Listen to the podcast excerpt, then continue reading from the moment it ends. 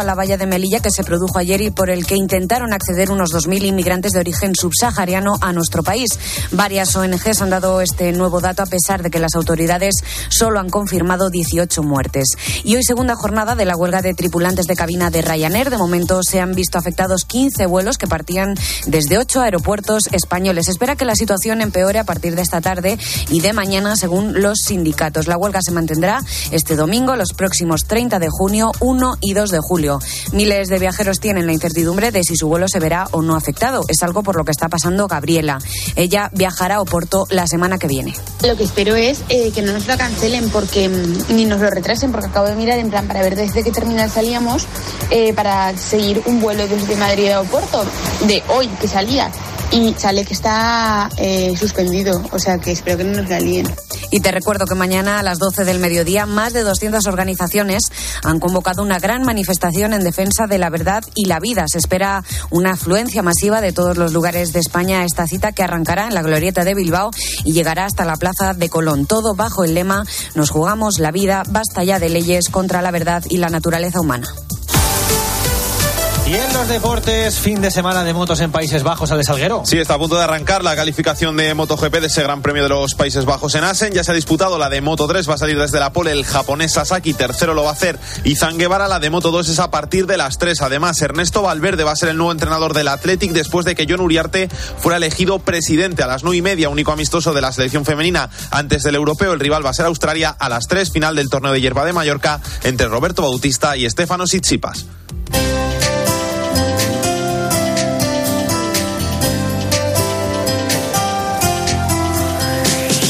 El espejo decimos sí a la vida con tres historias de supervivencia. Álvaro Real, buenas tardes. Buenas tardes, Iván. Son tres historias de vida, tres niños que nacieron, pero que pudieron no nacer. Nadie se lo puso fácil a sus madres.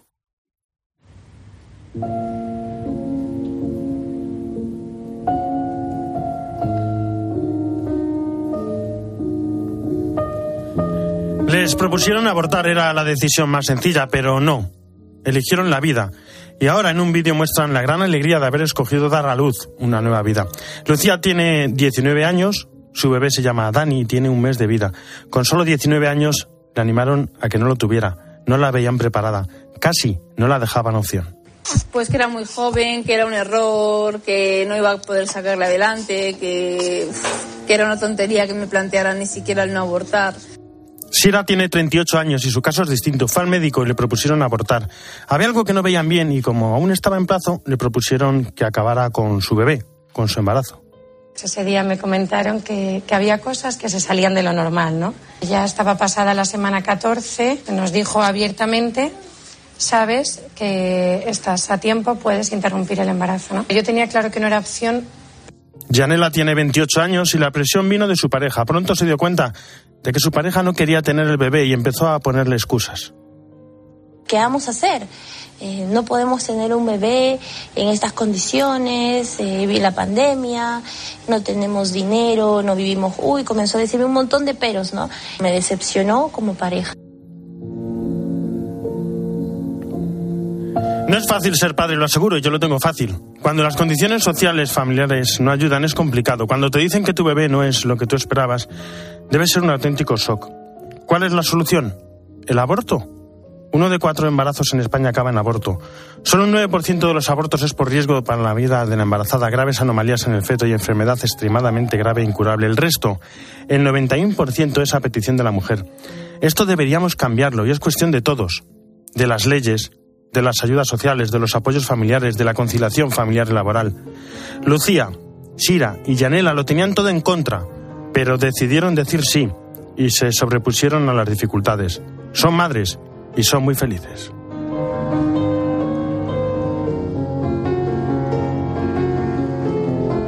Jesús Luis Sacristán, ¿cómo estás? Buenas tardes. ¿Qué tal Álvaro? Buenas tardes. Evangelio de mañana. Bueno, pues ya domingo 13 del tiempo ordinario. Ahora sí que ya es domingo, quiero decir, del tiempo ordinario que no tenemos, ya pasó la Trinidad, ya pasó el Corpus, con lo cual ahora nos quedamos en el domingo ya correspondiente sin ninguna otra fiesta o solemnidad. En este domingo concretamente el Señor recoge el pasaje de, según San Lucas, cuando quiere ir a Samaria envía mensajeros y no le reciben. Y entonces le dicen eh, los dos hermanos Boanerges, que son los cebedeos. ¿Quieres que mandemos fuego del cielo, oremos? Entonces el Señor dice, yo no he venido para eso. Invita a otros a que le sigan y le dicen que no, le ponen excusas. ¿Qué es lo que queremos decir con todo esto? Dios siempre, como dice la Escritura, tiene paciencia con todos.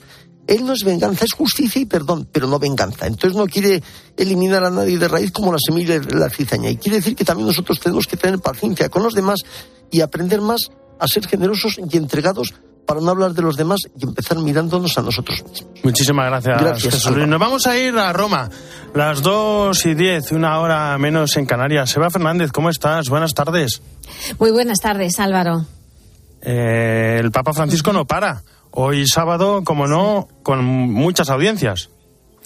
Efectivamente, es, es, realmente algo increíble. Eh, ocho audiencias también esta mañana. Y en, la más numerosa ha sido con la familia de Don Orioni, ¿no? El Papa eh, les ha recordado lo importante que es para ellos cuidar la vida de comunidad, eh, que no haya frialdad, eh, que no mm, que no se den demasiados juicios críticos, que no haya chismes, ¿no? Y por lo tanto les ha insistido en algo que, que muchas ocasiones hemos escuchado al Papa Francisco, nada de chismorreos, ¿no? Porque les explicaba, son como una carcoma mm, corrupta que mata la vida de una comunidad o de una orden religiosa. Y les decía el Papa, sé que no es fácil, sé que superar el, parloteo no es nada sencillo y por eso algunos mmm, le preguntan en ocasiones, pero ¿cómo puedo hacer para combatir esto? Y entonces el Papa les ha dicho con gracia, hay una medicina muy buena, muy buena, muy buena, que es morderse la lengua. De morderse la lengua les hará muy bien, ¿no? Y luego también ha sido muy bonito porque les ha recordado que en la medida en que eh, la caridad de Cristo arda en ellos, eh, su presencia y acción serán muchos más útiles para la Iglesia, para las personas con las que se relacionan. Y, y el Papa les ha dicho que en concreto ese fuego se alimenta recibiéndolo directamente de Dios a través de una vida de oración, de la meditación de la palabra y recibiendo la gracia de los sacramentos. Bueno, y para esta tarde tenemos la clausura del Encuentro Mundial de las Familias. ¿Tú crees que habrá alguna sorpresa? Hombre, digamos que es la preclausura, ¿eh? Preclausura, que la, la clausura final será mañana. Es verdad, ya sí, sí, y, sí, también, y también la contaremos. Pero bueno, no, desde, desde luego que puede haber alguna sorpresa, seguro. Eh, Hoy, mm, ahora mismo, según hablamos, ya hay familias que están tomando posiciones y, y espero que eh, vayan muy resguardadas eh, para el calor, porque hace un gran calor hoy en Roma, pero eso no va a ser obstáculo para que, para que se den cita en la plaza de San Pedro. Eh, efectivamente, hoy la misa se puede decir que es el punto neurálgico de este encuentro mundial de las familias. Más de 2.000 delegados de 120 países van a estar presentes. El grupo que viene de España es, por supuesto, de los más eh, ruidosos, en el buen sentido de la. Se, se hacen notar. Somos durante somos españoles, está clarísimo. Y durante la ceremonia se van a situar en primera fila junto al altar las reliquias de Luigi y María Beltrame Cuatroqui, que como, sabemos es el matrimonio patrono del encuentro, el primero en ser beatificado en conjunto. Unas reliquias que son muy simbólicas porque es una Biblia que el matrimonio le- leía unido todos los días, el anillo de compromiso de María y una imagen de la Virgen de Pompeya de la que eran muy devotos. Pues o sea habrá- que esta tarde que estar- estaremos pendientes estar muy pendientes y mañana lo contamos. Seba Fernández, muchas gracias. Un abrazo. Un, un abrazo, hasta pronto Álvaro. Antes del frío levanta las velas, guarda en tu falda los granos de arroz y a ceremonias de luna llena. Antes del frío lánzamelo. Creo que la voy a llamar la coleccionista de premios. Cristina Sánchez, ¿cómo estás? Buenas tardes. Álvaro Real, buenas tardes. Premio de Periodismo Ángel Herrera Oria. Feliz, ¿no? Bueno, es un pedazo de reconocimiento por llevar ese nombre, ya sabes, porque el cardenal Herrera Oria fue uno de los pioneros en poner, en profesionalizar la información religiosa, ¿no? A través del periodismo, creando el debate que ahora además ha vuelto a ver la luz para, para iluminarnos a todos también en ese ámbito. Así que en ese aspecto es un pedazo de reconocimiento, Álvaro. Además, sé que los premios no son para ti importante, pero mira, si gracias a ellos se dan a conocer algunas de las historias que siempre nos cuentas, ¿no? Bienvenidos sean. ¿En qué piensas cuando te dan un premio así? Pues mira, en esta ocasión he pensado en dos cosas. Por un lado, la primera, en lo agradecida que estoy a los miembros del jurado de que hayan elegido, sea, me eligen a mí, pero porque yo soy simplemente un altavoz, ¿no? En el fondo eligen a las eh, cuatro personas de, que protagonizan los cuatro reportajes que ellos han considerado que merecían destacarse, ¿no? Que son Nadia Murad, que es una yazidí que fue eh, reclutada como esclava sexual del ISIS, la arrancaron literalmente de las manos de su madre y cuenta su historia para que no le vuelva a pasar a nadie. Luego Yamilet, es otra de las historias, Yamilet fue una víctima de trata que tuvo el valor de denunciar a su proxeneta y que este desde la cárcel mandó a asesinarla delante de su hijo. Después el obispo de Nagorno-Karabaj, cuando hubo el conflicto con Azerbaiyán, él cogió su petate y fue literalmente a las trincheras a dar compañía y a ofrecer los sacramentos a los soldados. Y por último, el, uno de los primeros reportajes que hice cuando empezaron a construirse los estadios para el Mundial de Fútbol de Qatar de este mes de agosto, que ya empezaba a morir gente como churros y la FIFA miraba hacia otro lado, ¿no? Entonces, digamos que, por un lado, esto es el, el reconocimiento para ellos, porque gracias a su valentía y también a través de su sufrimiento, pues hemos contado, ¿no? recuerdo, recuerdo los cuatro reportajes. Vamos a lo importante. ¿Dónde es la fiesta? ¿Qué me vas a invitar? ¿Dónde lo vamos a celebrar? es en, la Facultad de Económicas de la Universidad de San Pablo CEU el miércoles a las seis y media de la tarde. Y una cosa súper importante que también quiero resaltar, Álvaro, es que sabes que el periodismo informativo cada vez está más en desuso en la opinión pública, ¿no? Entonces, me encanta que podamos reivindicar también la información que vaya acompañada de la opinión, pero que no abandere más una que otra, ¿no? El ámbito informativo. Entonces, es un gran reconocimiento al periodismo informativo puro y duro. Reivindicativa hasta recibir un premio. Gracias, Cristina. Un abrazo. a vosotros. Bueno, y seguimos con la Asociación Católica de Propagandistas porque ha lanzado esta semana una nueva campaña de marquesinas en la Comunidad de Madrid para exponer la incoherencia que subyace en la defensa del aborto como un derecho. Pablo Velázquez, Pablo Velasco, responsable de comunicación de la CDP, ¿cómo estás? Buenas tardes. Hola Álvaro, ¿qué tal? Buenas. Bueno, ¿cómo está siendo la acogida de esta nueva campaña de cancelados? Bueno, no, es, no es tanto dentro de cancelados, que eso era el tema nuestro nacional, de, hablar de, aquellas cuestiones en las que está en peligro la libertad eh, en España ahora mismo, sino que nos habíamos centrado eh, esperando en el, en el, vamos, apoyando la manifestación del día 26 nos hemos centrado en, sacar la incoherencia del aborto. Pero para seguir entonces, para muchos, muchos han visto estas marquesinas que están en, el metro y como bien como bien dices eh, forman parte no de esta campaña no también para, para animar a participar a la manifestación de mañana en Madrid vosotros estáis en la organización. Cuéntanos por qué hay que ir a la glorieta de Bilbao mañana a las 12 sí bueno pues porque yo creo que es un momento además en el que eh, a pesar de que tenemos una legislación con una serie de supuestos en el que el aborto es una cuestión instalada en España, pero, pero no es un tema ni mucho menos zanjado por ello. Eh, además está viendo que las nuevas generaciones se están dando cuenta de que este tema estaba absolutamente ideologizado, es decir, que se había suspendido el juicio sobre este asunto. Eh, nosotros en la campaña que hemos sacado esta semana lo planteábamos así. Eh, es un caso claro de banalidad del mal. este caso del aborto es una, hay una falta de reflexión, hay un silenciamiento grandísimo, hay una soledad grande a la que se le deja a la mujer, hay un apartamiento total del padre.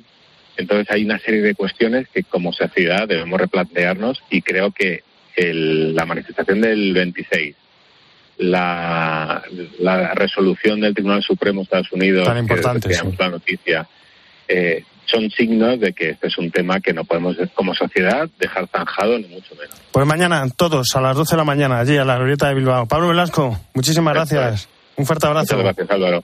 Un abrazo. En mediodía, El Espejo. Álvaro Real. Cope, estar informado.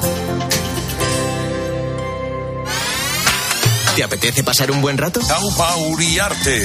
Aupa Herrera, ¿qué tal estamos? A las 10 de la mañana en la radio no encontrarás nada mejor que la divertida mirada de Carlos Herrera y John Uriarte en la hora de los fósforos. Un estudio británico confirma que el dinero no da la felicidad. Toma, el estudio Hombre, británico. ¿Quién ha hecho el estudio? de verdad. Habrá- habrán pagado por ello. De hecho, tener mucho genera preocupaciones. Toma ya el estudio británico. Bueno, es lógico. Herrera, esto en Bilbao tú y yo lo entendemos. De lunes a viernes, de 6 a 1 del mediodía, el mejor entretenimiento lo escuchas en Herrera en Cope. Dicen que los jóvenes de hoy en día tenemos de todo. Que nada nos sacia. Y es cierto. Pero queremos más. Lo queremos todo. Tenemos mucha sed. Sed de verdad y camino. Sed de conocer a Jesús y ser sus testigos. ¿Y tú? ¿Tienes sed? Peregrinación Europea de Jóvenes. Del 3 al 7 de agosto. PEC22.es. En mediodía, el espejo. Cope, estar informado. Every time I try to make it on mine. Eduardo de la Paz y Mónica González Soriano son delegados de Pastoral Familiar de la Archidiócesis de Toledo. Se encuentran en Roma participando en el décimo encuentro mundial de las familias. Eduardo, Mónica, ¿qué tal? ¿Cómo estáis? Buenas tardes. Hola, buenas tardes, Álvaro. ¿Cómo estás? ¿Cómo es- ¿Cómo estáis viviendo este encuentro? Mónica, cuéntanos tú, por ir por orden. Bien. Eh, bueno, primero corregir una cosita. No somos delegados. Nosotros, el delegado es eh, don Miguel Garrigós. Es verdad, Nosotros sí. simplemente, sí, Y que lo diga yo que soy de Toledo. somos beneficiarios y, y, bueno, formamos parte del equipo de trabajo de- del proyecto de acompañamiento. Eh, nos preguntabas que cómo estábamos en Roma. Pues muy bien, estamos muy felices. La verdad es que esto está siendo muy bonito, muy enriquecedor y, y estamos conociendo muchas personas, muchas familias. Eduardo, eh, uno de los, bueno, habéis presentado en Roma el gran proyecto, ¿no? De, de la diócesis, el Family Rock, ¿no? Eh, da- danos alguna alguna idea concreta. Por ejemplo, me gusta mucho cuando decís que, que, que hay que celebrar el amor, ¿no? Celebrar San Valentín y, y los aniversarios. Seguro que hay claves que nos pueden ayudar a los matrimonios jóvenes. Pues sí, mira, eh, el Papa eh, hace referencia a que San Valentín muchas veces es celebrado por, por muchos comerciantes más que por nosotros. Entonces, desde la diócesis de Toledo eh, y se tiene una tenemos una iniciativa, nosotros lo llamamos una ruta rockmántica, aprovechando nuestro proyecto Family Rock, ¿no? que consiste en, en dar una vuelta, dar un paseo por Toledo, conociendo la ciudad, conociendo rincones donde, donde ha triunfado el amor, donde triunfa el amor y, y todo desde un punto de vista cristiano, ¿no? donde parejas eh, pues eh, han vivido su matrimonio de una forma cristiana y, y así es como lo celebramos. Una ruta y terminamos, solemos terminar con una, una oración eh, donde, donde los matrimonios pues aprovechamos y tenemos nuestra oración conyugal. Bueno, Mónica, eh, habláis del acompañamiento de las parejas en los primeros años de matrimonio, ¿no? Pero los primeros del año, los primeros años de matrimonio son, son gloria bendita, ¿no? Será fácil acompañarles. Que va, que va, en absoluto. De hecho, los primeros años son los más difíciles, los que tenemos más dificultades. Se ponen los cimientos, ¿no? Y, y en los que efectivamente se ponen los cimientos. Es decir, que, que por, por eso lo decía el Papa, insiste tanto, porque estos años son muy delicados. Que, y efectivamente es verdad que pensamos ¿no? que, que hay mucha ilusión, hay mucho romanticismo, pero, pero al final el amor no es eso. El, el amor cuando, cuando acaba esa parte no más, más romántica, eh, cuando acaba la ilusión, pues ya llega lo bueno, llega, llega el amor de voluntad, llega el amor más maduro y llega el amor más real. Así que es, es muy importante, sí. Eduardo, eh, también habéis compartido el testimonio, ¿no? Habéis escuchado el testimonio de otros matrimonios, ¿no? Con, con más experiencia. Se aprende unos de otros. Sí, la verdad que eh, es, es muy bonito porque eh, esto es la iglesia, ¿no? El, aprender unos de otros, el, el hecho de terminar nosotros nuestra conferencia, que nos feliciten, eh, escuchar a otros matrimonios de todo el mundo, porque es un encuentro mundial, es un auténtico regalo. Y, y sí, nos traemos cosas, eh, eh, pues eso, aprendizajes muy, muy valiosos y, y es lo que hablábamos con, con otras familias, ¿no? Que qué bonito es esto porque cada diócesis o cada movimiento se lleva lo que lo que eh, ese movimiento, esa diócesis necesita, ¿no? Todo el mundo ve cómo está anotando y dice, pues esto lo quiero yo para, para mi diócesis, esto lo quiero yo para mi parroquia. Pues es, es muy bonito compartir todo esto. Mónica, ¿alguna idea con la que vuelvas de Roma? ¿Algo que quieras implementar en Toledo que digas, esto puede servir? Pues ha sido muy bonito escuchar a familias como han hablado del tema de la adopción, como han hablado del acompañamiento en la educación afectivo-sexual de los hijos, de los riesgos en las redes sociales. Eh, han hablado de, de, bueno, acercarnos desde los matrimonios, matrimonios veteranos, matrimonios jóvenes, pues a través de otros modos, ¿no? Pues vídeos, eh, pues más cercanos, ¿no? Que ahora con, to con todos los canales de YouTube y las redes sociales, pues la verdad es que es un, es un modo muy cercano. Mm, Yo, vamos, me traería un montón de cosas porque la verdad es que hay gente maravillosa, maravillosa afuera y, y bueno, tendremos que sentarnos a pensar a ver si podemos, podemos renovar algunas cosas y pueden crearse algún, algún proyecto que seguro, que seguro que saldrá algo bueno. Pues Eduardo, Mónica, de Toledo, desde Roma, desde el Encuentro Mundial de la Familia, muchísimas gracias por estar gracias, con nosotros. Álvaro. Que vaya vosotros. todo muy bien esta tarde. Podemos decir a los oyentes que pueden seguir la misa en 13 y si no, pues luego mañana aquí en el espejo lo contaremos. Muchísimas gracias, un abrazo. Gracias, un abrazo. Gracias, Álvaro. Hasta luego. Nació desde tu voz el amor que un día llegó hasta ser la luz tan fiel a mi melancolía.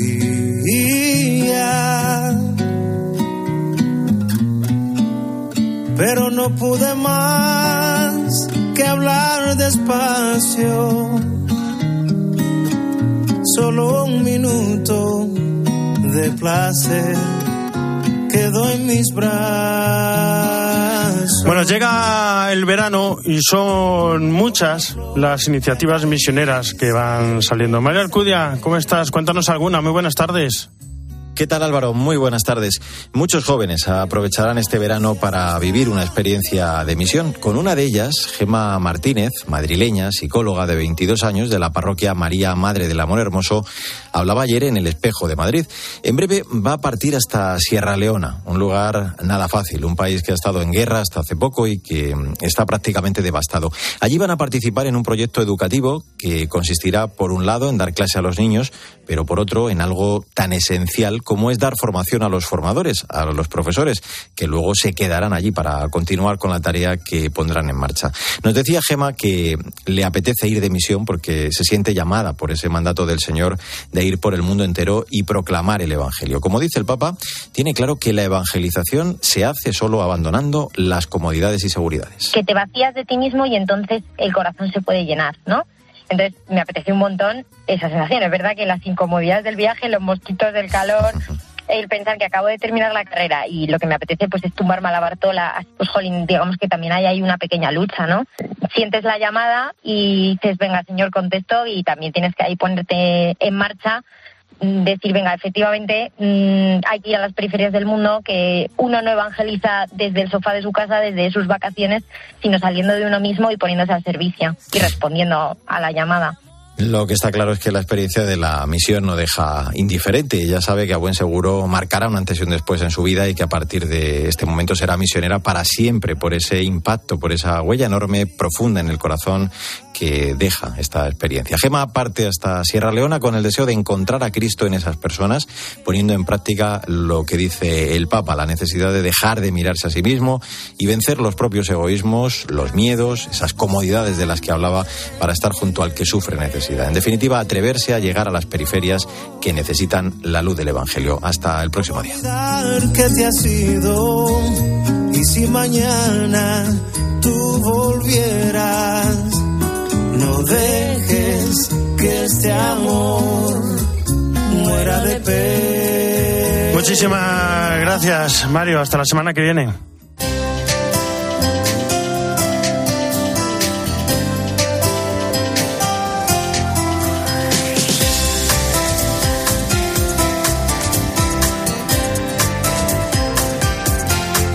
En la producción Jesús Luis Sacristán, en control técnico Cinta Molina y en control central José María Orihuela. Ya saben que el espejo no termina, sino que gira Y ahora nuestro reflejo se abre hacia Mediodía Cope con toda la información nacional e internacional que nos trae, como siempre, Iván Alonso. Iván, buenas tardes de nuevo. ¿Qué tal Álvaro? Buenas tardes eh, de nuevo en este mediodía COPE en el que vamos a tratar de contar, vamos a tratar de explicar qué suponen esas nuevas medidas anticrisis que ha presentado el presidente del gobierno Pedro Sánchez tras ese Consejo de Ministros extraordinario que se ha celebrado esta misma mañana con un coste de 9.000 millones de euros para contener el IPC, la inflación, la subida de precios en 3,5 puntos. Enseguida te las explicamos. Con Iván Alonso, la última hora en Mediodía Cope. Estar informado.